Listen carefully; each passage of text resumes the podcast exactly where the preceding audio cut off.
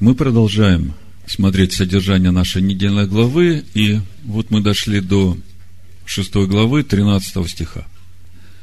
Написано, «Аданая всесильного твоего бойся, и ему одному служи, и его именем клянись». Что стоит за этими словами «Бойся Аданая всесильного твоего»? Если вы обратили внимание, уже в начале нашей недельной главы, в 10 стихе 4 главы, речь шла об этом же. И, в общем-то, то, о чем я сегодня буду говорить, оно началось именно с этого стиха. Буду читать Второзаконие, 4 глава, с 9 стиха, чтобы показать этот главный вопрос, который возник у меня – только берегись и тщательно храни душу твою, чтобы тебе не забыть тех дел, которые видели глаза твои. И чтобы они не выходили из сердца твоего во все дни жизни твоей. И поведай о них сынам твоим и сынам сынов твоих, о том дне, когда ты стоял пред Адонаем Всесильным твоим при Хариве, и когда сказал Адонай мне, собери ко мне народ, и я возвещу им слова мои – из которых они научатся бояться меня во все дни жизни своей на земле и научат сыновей своих. И вот когда я это место прочитал, у меня сразу возник вопрос. А как вообще можно научиться бояться Всевышнего, слушая эти слова, которые Бог возвестил? Возвращаемся в 13 стих 6 главы, разберем поглубже, о чем там говорится. Значит, э, тема проповеди Адоная Всесильного твоего бойся. 13 стих еще раз. Адоная Всесильного твоего бойся. Вот это слово бойся на иврите стоит тира – Тира – это от глагола яре – бояться, почитать, благоговеть. Еще есть такое слово богобоязненность. Оно тоже исходит из этого корня. Яре. Вот это очень важно. Отметьте себе. Значит, Господа Бога твоего почитай, благоговей перед Ним. Ему одному служи, Служи та авод. От глагола авод трудиться, возделывать, обрабатывать. То есть, только ему одному трудись, возделывай, обрабатывай. Скажите, что надо возделывать, обрабатывать? Душу, да. Вместе со словом его. И его именем клянись.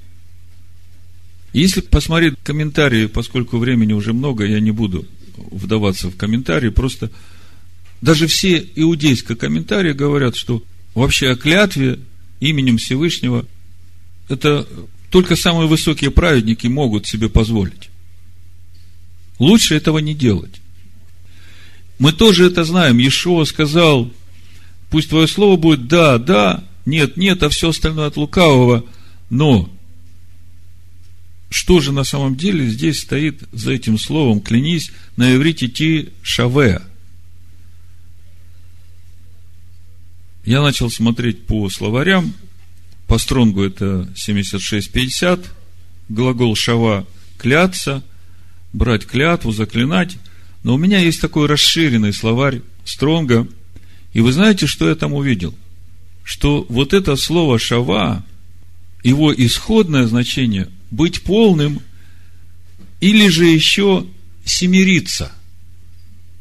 Семериться. Но стремиться к семи. Вот из всего, что вы уже слышали раньше, помните, я позапрошлый шаббат объяснял значение цифры 666, да? И вот, если вы все это сложите, то посмотрите, что получается. Значит, вот это шава, обычное значение кляться, да, клятва. Но ее сущностное значение этого слова, это значит стремиться к полноте, быть полным. А стремиться к полноте, быть полным, это значит переходить на уровень Царства Божьего, на уровень семьи. Потому что седьмой день творения – это Царство Божие. Это полнота Машеха, это Царство Божие в этом мире. И если вот с этим пониманием, теперь 13 стих мы прочитаем, смотрите. Господа Бога твоего почитай, благоговей, Ему одному служи, и Его именем будь полным. Все конкретно и понятно, да? И Его именем будь полным, стремись к полноте. Так вот, еще несколько мест о, о страхе Аданая, о том, насколько важно для нас иметь страх Аданая. Ну, сегодня в христианстве, когда начинаешь говорить в римском христианстве о страхе Бога, ну, как бы не популярно это. Об этом никто не говорит. Какой страх? Тот, кто боится, тот несовершен в любви. Причем тут страх? Давайте же посмотрим, о чем говорит апостол Иоанн, говоря о боязни и говоря о любви. Первое послание Иоанна, 4 глава, с 15 стиха. Написано, кто исповедует, что Ишуа есть Сын Божий, в том пребывает Бог, и Он в Боге. То есть, если ты исповедуешь, что Ишуа – это Сын Бога, это Слово Бога, которое пришло в этот мир и стало плотью, и мы видели славу этого Сына, как единородного от Отца, мы видели вот того человека, которого Бог хочет сотворить по образу и подобию своему. И вот он пришел, мы видели, мы свидетельствуем об этом. И мы познали любовь, которую имеет к нам Бог, и уверовали в нее. Бог есть любовь, и пребывающие в любви пребывают в Боге, и Бог в нем. Бог есть любовь, и мы все это знаем и пребывающий в любви пребывает в Боге, и Бог в нем. Скажите, а пребывать в любви к Богу, что это для нас значит? Исполнять Его заповеди. Любовь же до того совершенства достигает в нас. Каким образом она достигает этого совершенства в нас?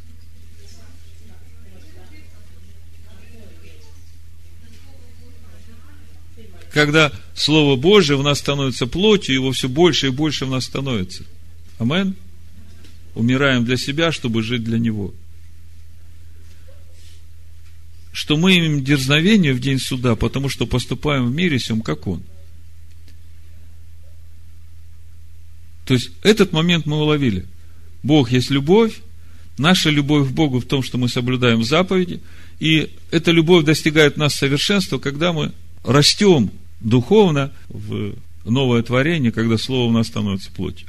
18 стих. В любви нет страха, но совершенная любовь изгоняет страх, потому что в страхе есть мучение, боящийся несовершен в любви. Скажите мне, о каком страхе здесь идет речь? Давайте вдумываться. В любви нет страха. То есть, если я хожу в заповедях Бога, то у меня сердце в мире, меня ничто не обвиняет, мне ничего бояться. Понимаете?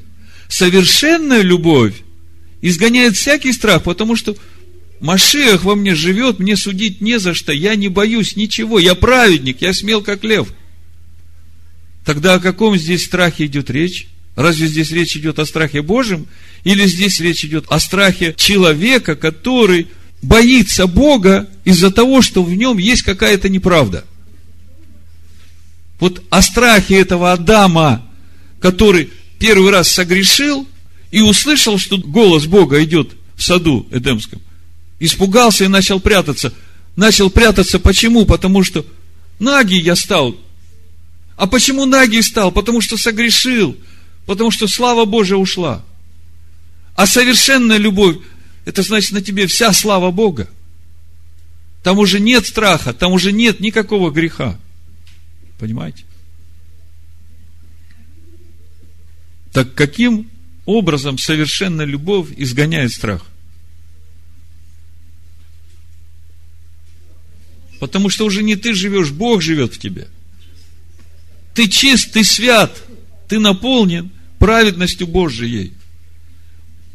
Вот как любовь достигает в нас совершенства, и вот как совершенная любовь изгоняет нас всякий страх. Но разве речь здесь идет о страхе Божьем? Исайя 11 глава с первого стиха написано. И произойдет отрасль от корня Исеева, и ветвь произрастет от корня его.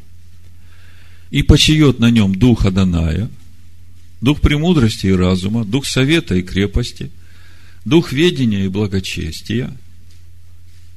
О ком речь идет? И произрастет отрасль от корня Исеева. О ком речь идет?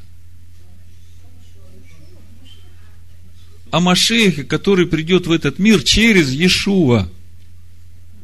Иешуа – это отрасль от корня Исеева, от дома Давидова. Понимаете, да? С этим понятно. То есть, произрастет эта отрасль, придет Машех в этот мир через рождение Иешуа, почает на нем духа Даная – дух премудрости, разума, совета, крепости, дух ведения, благочестия. Ешова будет возрастать в премудрости. И это все для того, чтобы третий стих и страхом Аданая исполнится. На иврите Ваариху Бейрат Аданай – то есть, уже первое, что мы видим, конечная цель возрастания Иешуа в полноту Машеха – исполнение страха Мадана. Трепет, благоговение, богобоязненность. Вот чем нужно нам исполниться. Ишо, ведь для нас это же – именно тот путь, по которому нам надо идти. Да? То есть, мы через веру в Него получаем Духа, Дух нас ведет в познание Торы, наполняет нас премудростью, разумом, советом, крепостью, ведением, благочестием, и все в конечном итоге это нас приводит к богобоязненности и к трепету перед Всевышним. А мы ведь задумались именно о том, как из его слов научиться бояться Всевышнего. Помните? Собери ко мне народ, и я возвещу им слова мои, из которых они научатся бояться меня во все дни жизни своей на земле и научат сыновей своих так. Сразу можно отметить, что именно трепет и благоговение перед Аданаем не позволяют Машеху Иешуа приравнять себя Богу Отцу. Именно отсутствие этого трепета у Сатана привело его к тому, что он сделал себя Богом, чтобы ему поклонялись. Вот смотрите, Исайя 14 глава, с 12 стиха. «Как упал ты с неба, денница сын Зари, разбился о землю, попиравший народа. А говорил в сердце своем, взойду на небо, выше звезд Божьих вознесу престол мой, и сяду на горе в сонме богов на краю севера, зайду на высоты облачные, буду подобен Всевышнему. Ты низвержен в ад, в глубины преисподней. Вот у меня иногда спрашивают, чем отличается дух Машеха от духа Аданая. Ну, чтобы вы понимали, откуда я говорю, это Римляна 8 глава. Давайте посмотрим. Девятый стих. Но вы не по плоти живете, а по духу, если только Дух Божий живет в вас. Если же кто Духа Машеха не имеет, тот и не его. А если Машех в вас, то тело мертво для греха, но дух жив для праведности. Если же дух того, кто воскресил из мертвых Иешуа, живет в вас, то воскресивший Машеха из мертвых оживит и ваши смертные тела духом своим живущим в вас. Тут вся духовная схема и спасения нашего, и устройства нашего в обитель Бога. Здесь все. Дух Бога живет в Машехе. Когда Ишуа говорит в 14 главе, придет другой утешитель, а потом говорит, приду к вам, не оставлю вас сиротами, то многих это приводит в недоумение. Учеников тоже, когда они это слушают. Но суть очень проста. Когда Ишуа ходил с ними, Машех, живущий в Ишуа, ходил тоже с ними. А в Машехе живет Бог. Когда Ишуа умер и воскрес и вознесся к Отцу, то через веру в его жертву Машех приходит в сердце каждого человека и начинает жить в нем. Поэтому он говорит, приду и не оставлю вас сиротами. И сущность духа Машеха, который приходит, именно в том, что в нем живет дух Аданая. Потому что Машех – это Слово. А Слово – это обитель Бога, в которой живет Бог, где ему комфортно, где для него свобода. И если это Слово живет в вас, то в вас есть свобода для Духа Божьего. Так вот, чем же отличается дух Машеха от духа Аданая? Именно вот этим страхом. Страхом пред Аданаем, который отличает Сына Бога от Отца. Сущность одна и та же, потому что Машех говорит, я ничего своего не имею. Как слышу, так и говорю. Потому что не я, Бог, живущий во мне, Он творит дела. Но разница есть. Разница именно в этом страхе, в котором ходит сам Машех Иешуа, будучи сыном Бога. Почитаний, трепете и благоговении перед Отцом. Поэтому истинный Машех Иешуа никогда не позволит, чтобы его приравняли Богу Отцу. Иешуа, как отрасль корня Исеева, пришел в этот мир – наполнился Духом Бога, премудростью, ведением, и через это исполнился благоговением и трепетом перед Всевышним, вошел в полноту. То есть, если прибавить сюда, что в любви нет страха, но совершенная любовь изгоняет всякий страх, я бы сказал, что всякий, приходящий в полноту Бога, он приходит именно вот в этот трепет и благоговение перед Всевышним, а в итоге получается, что именно путь, которым он прошел, познавая Слово, научил его страху Аданая. Помните, с чего мы начинали? 10 стих 4 главы. Возвещу им Слово, из которого они научатся бояться меня. И мы сейчас пытаемся понять, а каким образом мы научаемся бояться? Вот смотрите, мы говорили о том, что стихи из нашей недельной главы сегодняшней, Иешуа в своем противостоянии искушению от дьявола дважды ссылается на места Писания, на стихи из нашей недельной главы. Давайте я вам покажу их. Это Новый Завет. Сегодня спроси у христианина, а тебе надо бояться Бога? Тебе надо ходить в страхе Божьем? Он скажет тебе, не надо – так вот, смотрите, что Ишуа говорит. Четвертая глава Евангелия от Матфея, буду читать с первого стиха. Тогда Ишуа возведен был духом в пустыню. Сошел Дух Божий на Ишуа в предыдущей главе, да? На нас тоже Дух Божий сошел, когда мы уверовали. И Ишуа отводится в пустыню. Сколько народ ходил в пустыне? 40 лет. Сколько переходов было у народа? 42. 42. 41 переход вел Моисей, а 42 переход уже повел Егоша бен Нун. Всего 42 перехода, да? А ходили 40 лет. Иешуа тоже, получив духа, отведен в пустыню 40 дней. Год за день. И постившись сорок дней и сорок ночей, напоследок взалкал. То есть, по сути, это прообраз пути для нас. Как мы будем проходить вот это искушение, вот это испытание наше, чтобы расти в эту полноту.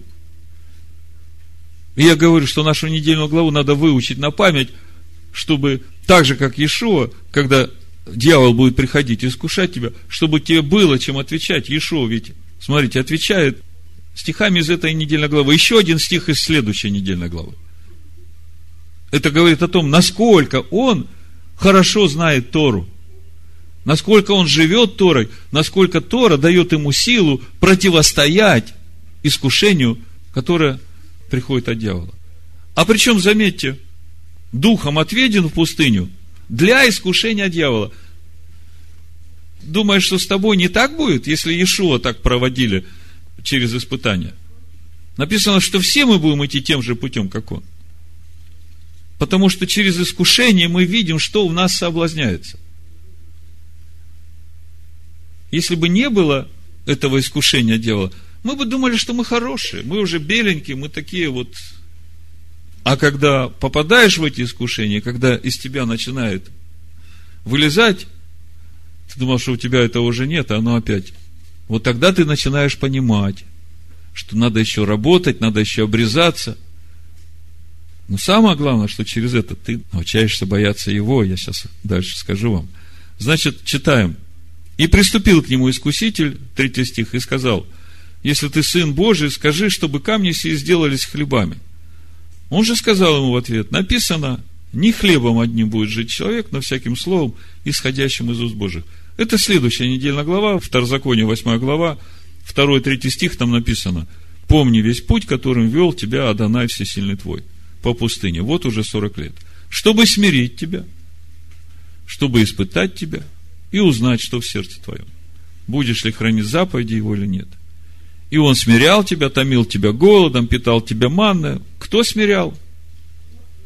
Бог. Питал тебя манной, которую ты не знал, и не знали отцы твои, дабы показать тебе, что не одним хлебом живет человек, но всяким словом, исходящим из уст Аданая, живет человек. Вот она, где жизнь начинается. Когда ты начинаешь жить словом. Вот сегодня Лена свидетельствовала.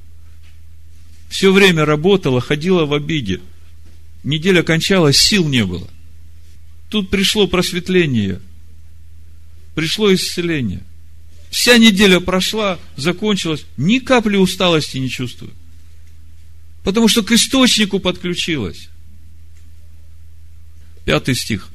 Потом берет его дьявол, святой город, и поставляет его на крыле храма, и говорит ему, если ты сын Божий, бросься вниз, ибо написано, ангелом своим заповедает о тебе. И на руках понесут тебя, да не приткнешься камень ногою твоей. Ишуа сказал ему, написано, не искушай Господа, Бога твоего. Это наша недельная глава. Это Второзаконие 6.16. Написано – не искушайте Господа Бога вашего, как вы искушали его в массе. Как они искушали его в массе, помните? А что, разве Бог есть среди нас? Исход 17 глава. Помни всегда, что Бог всегда среди тебя. Бог всегда с тобой. Бог везде вокруг тебя. И нет никого и ничего, кроме Него. Ни на небе вверху, ни на земле внизу. Восьмой стих. Опять берет его дьявол на весьма высокую гору и показывает ему все царства мира и славу их. И говорит ему, все это дам тебе, если пав, поклонишься мне. Тогда Иешуа говорит ему, Иешуа говорит, Машех, Иешуа, отойди от меня, сатана, ибо написано, Адонаю Всесильному твоему поклоняйся. Машех Иешуа говорит, не мне поклоняйтесь, не меня прославляйте, не мне молитвы возносите. Отойди от меня, сатана, написано, Адонаю всесильному твоему поклоняйся. Вы слышите? Так вот, вот это слово поклоняйся, и ему одному служи. Это наша недельная глава, это тот стих, который мы взяли сегодня в заглавие проповеди. Второзаконие 6.13. Господа Бога твоего бойся, и Ему одному служи, и Его именем клянись. Иешуа цитирует это местописание, вопрос, почему он слово «бойся», «благоговей», «ходи в трепете» заменяет словом «поклоняйся». Я смотрю на греческий, под стронгу 43.52, проскюнесейс. Поклоняться, воздавать почесть, чтить. А это же суть Ера Адонай. Трепета и благоговение перед Всевышним. То есть мы видим, что Машех Иешуа пришел в этот мир, наполненный благоговением и трепетом перед Всевышним. И по мере того, как мы познаем Его, по мере того, как Он растет в нас, мы тоже наполняемся этим трепетом.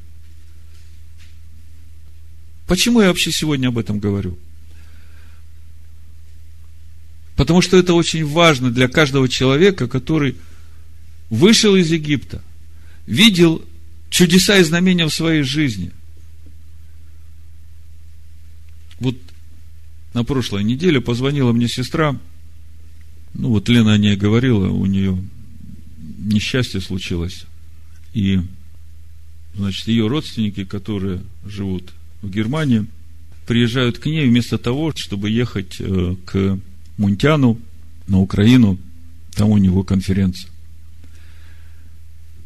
И она говорит, что это значит? Это, наверное, не случайно.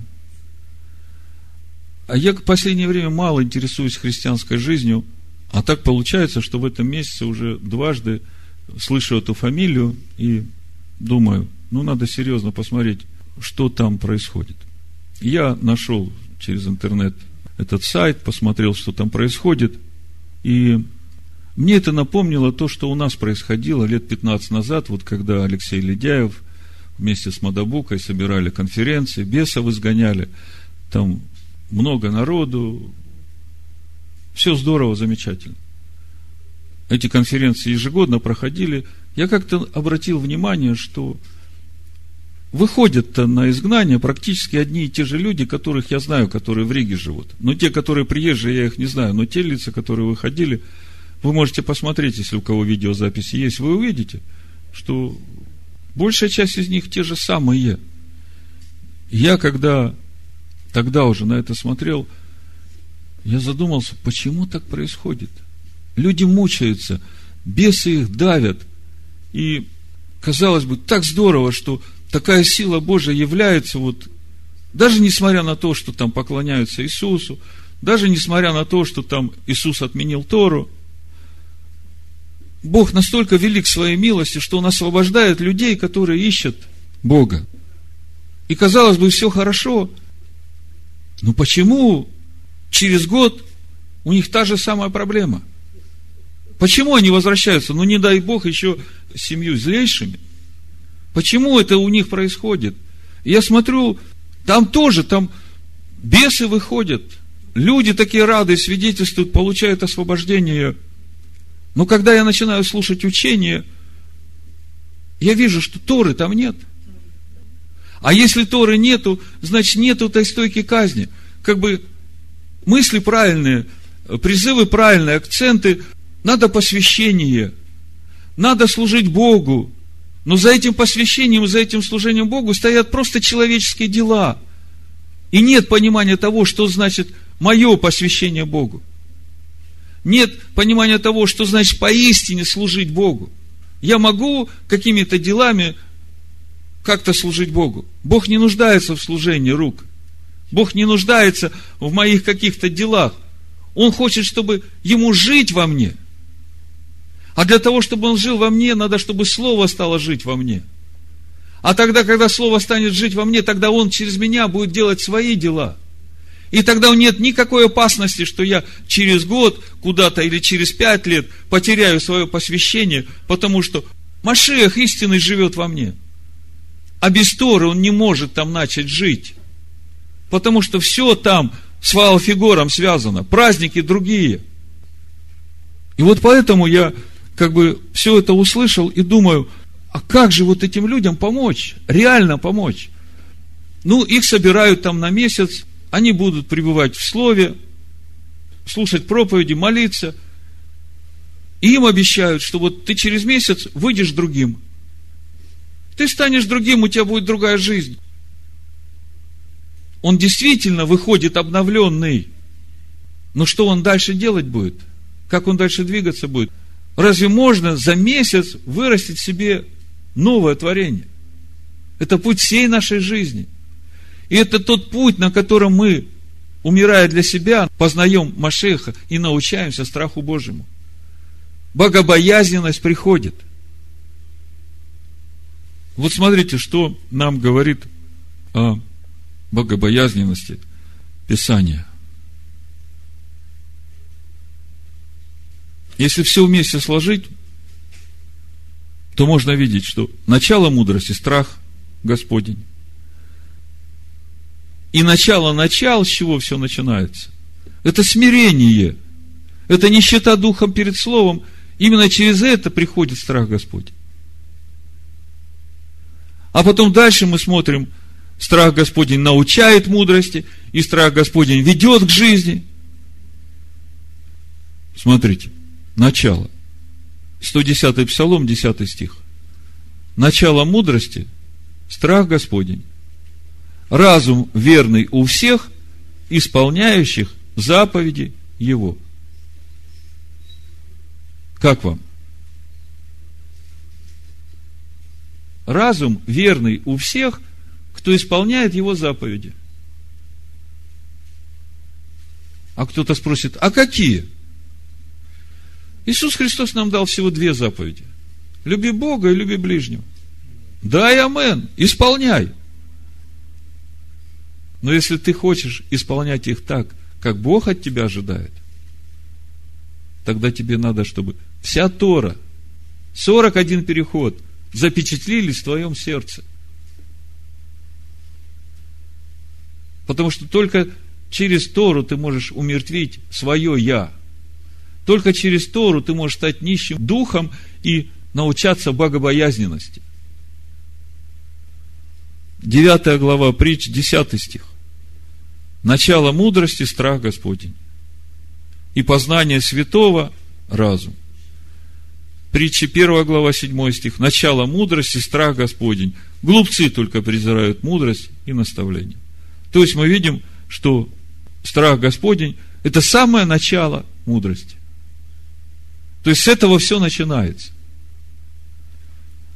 А в 22 главе при 4 стихе мы видим, что оказывается, для того, чтобы все это началось, нужно смирение – Нужно смирение и кротость перед Словом Бога. Написано, притча 22 глава, 4 стих.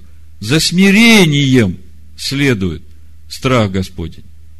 А потом уже богатство, слава и жизнь. И речь идет не о материальном здесь, речь идет о духовном. Вы видите, да? Начало мудрости, страх Господень, но для того, чтобы это началось, тебе надо смириться перед Словом, перед заповедями, перед Его волей. Дальше путь идет, смотрите, притча 15 глава 33 стих. Страх Господень научает мудрости. Со страха Господня начинается мудрость, и страх Господень научает мудрости. То есть это как учитель для тебя. Притча, 19 глава, 23 стих, читаем. Страх Господень ведет к жизни. Научает мудрости, ведет к жизни. Что дает страх Господень? Смотрите. Притча, 10 глава, 27 стих. Страх Господень прибавляет дней, лета же нечестивых сократятся. Хочешь, чтобы тебе прибавило дней? Ходи в страхе Господнем. Я скажу даже так, не прибавила, но как раз не убавит. Потому что нечестивый своим нечестием сокращает свои дни. Еще что дает? Притча 14.27. Страх Господень – источник жизни, удаляющий от сетей смерти. Послушайте, что написано. Страх Господень – источник жизни. Как вам? Кто у нас источник жизни? Всесильный. Он источник жизни. И тут мы видим, что этот источник жизни раскрывается через страх Господень. А конечная цель, смотрите, Иов, 28 глава, 28 стих. Это я все потом прочитаю у Сираха, все собрано вместе в первой главе. Смотрите, Иов 28, 28. И сказал человеку, вот страх Господень есть истинная премудрость. То есть, результатом твоего познания, вот то, что Бог говорит во Второзаконии 4.10, я скажу им слова, из которых они научатся бояться меня. И мы начали спрашивать, а как это? Как через его слова научиться бояться его? И мы видим, что именно через его слова, когда мы смиряемся перед этими словами – приходит страх Господень, и страх Господень начинает учить нас мудрости, и страх Господень ведет нас к жизни, и страх Господень прибавляет нам дней, и страх Господень в конце и является этой истинной премудростью от Бога. Я все время говорю страх Господень, а вы для себя можете просто говорить трепет, благоговение, богобоязненность перед Всевышним. Это и есть страх Господень. Обещал Сираха прочитать. Первая глава, смотрите. Первая глава, буду читать с 15 стиха. Смотрите. Начало премудрости – бояться Бога. И с верными она образуется вместе в чреве. С верными она образуется вместе в чреве. Если ты ходишь в страхе Божьем, то дитё, которое у тебя родится, оно уже будет ходить в страхе Господь. Среди людей она утвердила себе вечное основание, и семени их верится. 16 стих. Полнота премудрости. Бояться Господа. Начало премудрости. Бояться Господа. И полнота премудрости.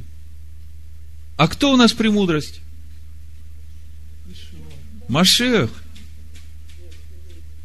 Полнота премудрости. Страх Господень. Он наполняет их от плодов своих. Весь дом их она наполнит всем, чего желают, и кладовые их произведениями своими. 18 стих. Венец премудрости. Страх Господень. Возвращающий мир и невредимое здравие, но то и другое дары Бога, который распространяет славу любящих Его.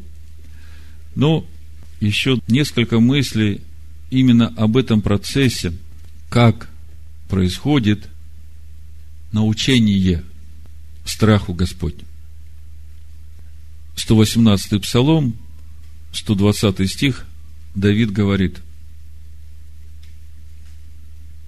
трепещет от страха твоего плоть моя.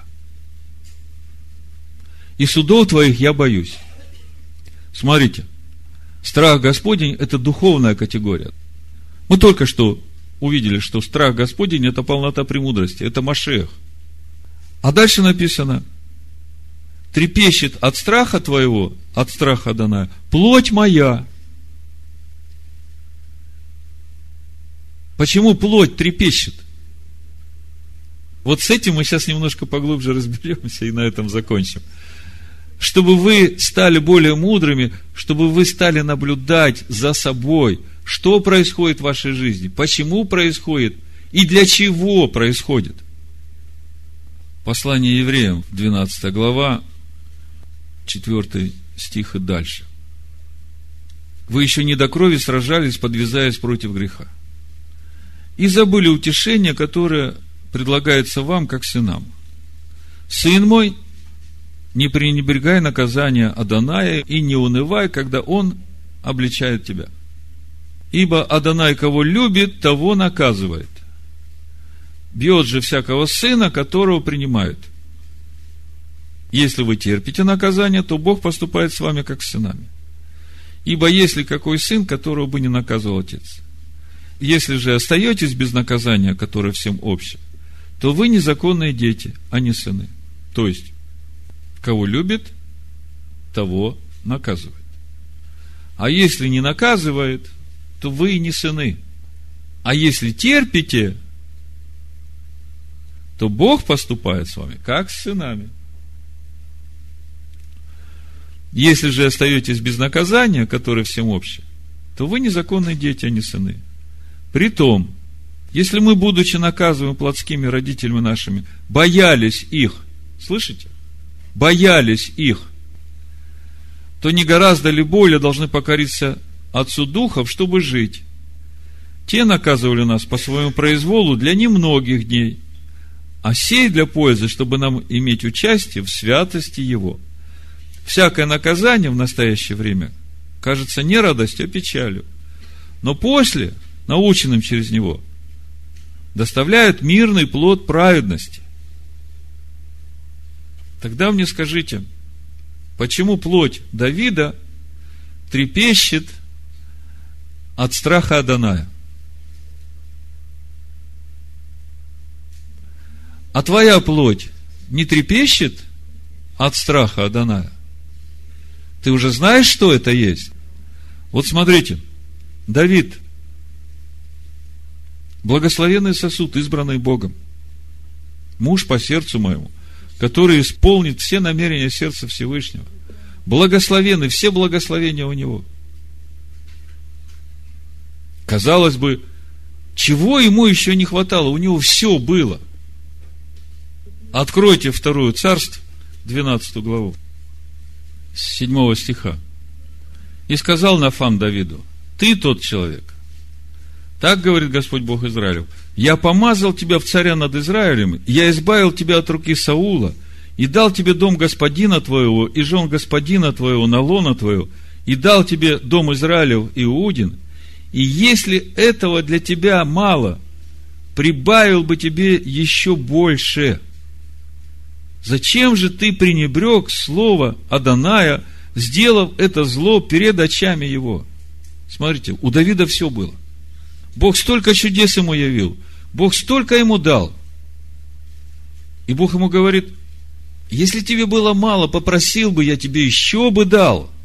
Но зачем ты из-за своих плотских похотей позволил приступить мое слово? Вот как бы до этого момента Давид ходил в полном благословении. И плоть его еще не трепетала – от страха Аданая. Смотрите, что здесь начинается. Итак, не отступит меч от дома твоего вовеки. За то, что ты пренебрег меня и взял жену Ури и Хитиянина, чтобы она была тебе женой. Так, говорит Адонай, вот я воздвигну на тебя зло из дома твоего, и возьму жен твоих пред глазами твоими, и отдам ближнему твоему, и будет он спать с женами твоими пред этим солнцем. Ты сделал тайно, а я сделаю это перед всем Израилем и перед солнцем. И сказал Давид Нафану, согрешил я перед Господом. И мы знаем 50-й псалом, он написан именно вот в это время, когда Давид раскаялся всем сердцем, он понял, какую большую глупость он сделал. Не пободрствовал, одно мгновение. И в итоге столько пришло в его жизнь судов Божьих. Бог ему говорит, раз ты раскаялся, Давид, ты не умрешь.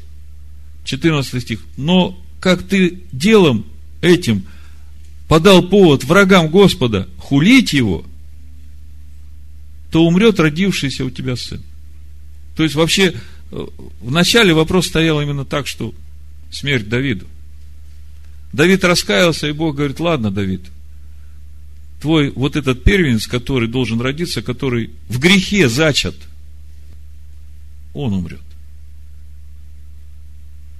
Но помимо этого, сколько неприятностей придет в жизнь Давида, и он это уже изменить не может. Его раскаяние дало ему путь в вечную жизнь. Давид придет в Царство Божие, он там. Но по жизни в этом мире он прошел много скорбей и страданий. И вы все знаете историю Давида. И вот после всего этого Давид пишет, трепещет от страха твоего плоть моя, и судов твоих я боюсь.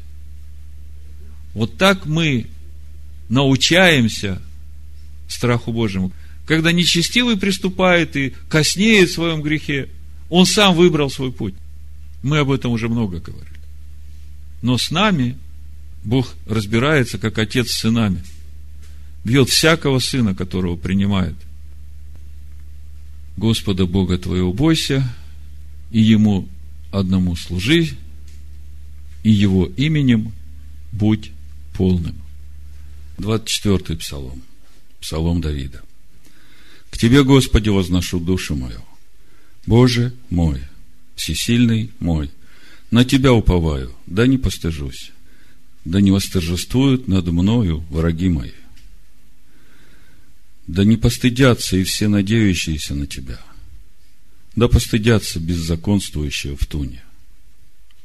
Укажи мне, Адонай, пути Твои, и научи меня стезям Твоим.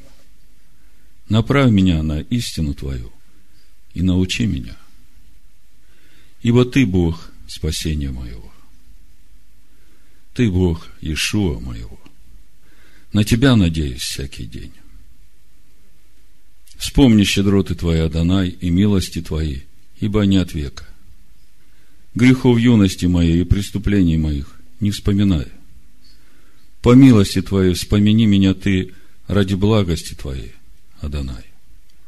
Благ и праведен Адонай, посему наставляет грешников на путь.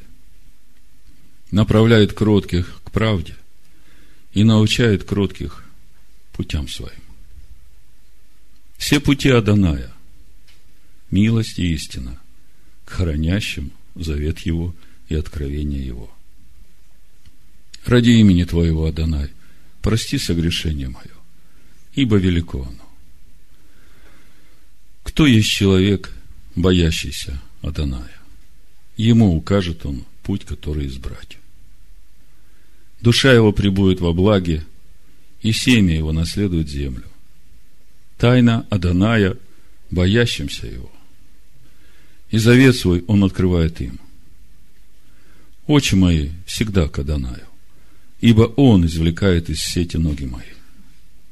Презри на меня и помилуй меня, ибо я одинок и угнетен.